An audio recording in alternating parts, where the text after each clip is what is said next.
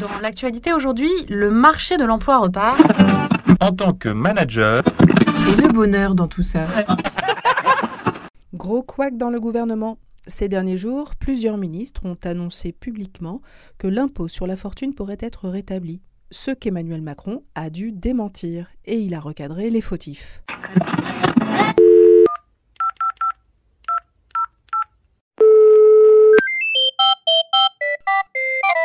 Service après-vente du manager, bonjour Bonjour, je vous appelle car mon équipe est en train de déraper. Euh, Je crois qu'il va falloir que je les recadre, mais je ne sais pas trop comment m'y prendre. Est-ce que vous pourriez m'aider? Alors un instant s'il vous plaît, ne quittez pas.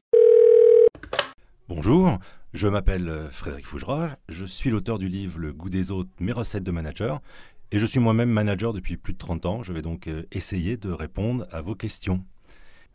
Alors, quand je vous entends dire je crois qu'il va falloir, j'entends chez vous un doute sur votre propre rôle. Vous avez identifié et énoncé un problème au sein de votre équipe.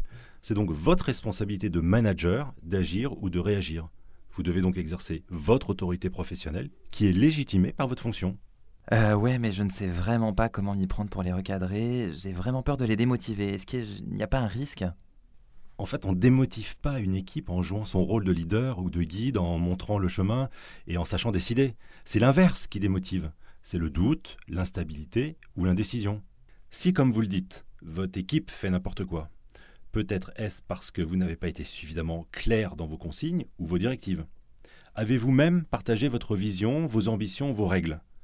Il est donc important de s'assurer auprès de chacun que son rôle et ses missions sont bien clairs, admises et intégrées au sein de l'équipe. Cela permettra aussi, peut-être, de réajuster des positions ou des fonctions si nécessaire. J'ai le cas d'une collaboratrice un peu trop zélée. Elle a fait courir le bruit que j'allais supprimer les places de parking des gros salaires de l'entreprise, alors que c'est complètement faux. Euh, Qu'est-ce que je peux lui dire pour la recadrer? Ah, alors, si le fait est avéré, il faut comprendre pourquoi elle fait courir une fausse rumeur. Cherche-t-elle à vous nuire ou pense-t-elle vous rendre service? Euh, Cherche-t-elle à se distinguer ou pense-t-elle juste euh, partager une information? Je pense que dans tous les cas, elle n'est pas dans son rôle, puisqu'elle n'a pas été missionnée pour partager cette information. Si on veut éviter de la braquer, euh, de l'affaiblir ou de la ridiculiser, le mieux sera donc plutôt de la responsabiliser.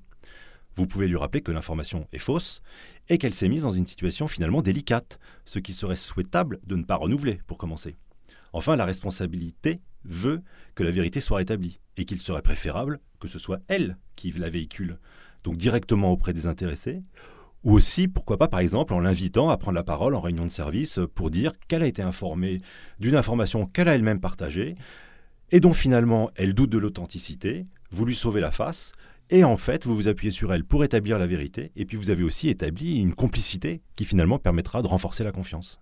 J'ai un autre collaborateur, c'est un retardataire chronique. Ça fait trois mois qu'il doit me rendre un projet sur une salle de sieste, alors qu'un mois devrait être largement suffisant. Comment puis-je le recadrer? Là, en fait, euh, ce qui ne va pas, c'est plutôt vous. Et oui, on ne peut pas attendre trois mois pour réagir sur un dossier qui aurait dû être livré en un mois. Là, c'est une faiblesse de management.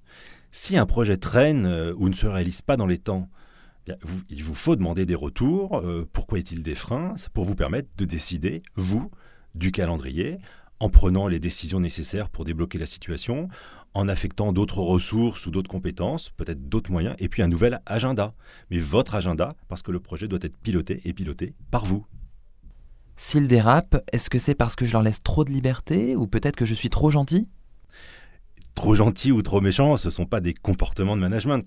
On doit être à la fois exigeant pour la qualité des relations et du service, mais aussi bienveillant pour permettre euh, à chacun de travailler dans les meilleures conditions. Quant à la liberté, vous parlez, je pense, plutôt d'autonomie dans l'organisation ou la réalisation du travail. C'est avant tout une question de confiance, celle du manager vis-à-vis des compétences de chaque membre de son équipe, mais aussi celle des collaborateurs qui doivent avoir confiance dans la capacité à déléguer de leur patron. Et encore une fois, cela se pilote. À vous de vous assurer que vous êtes bien le patron de votre équipe. C'est ce qu'attend votre équipe hein, pour sa cohésion et pour votre management et aussi pour la bonne réalisation de votre mission. Service après-vente du manager vous remercie pour votre question. Vous pouvez maintenant raccrocher. Un podcast de cadre emploi.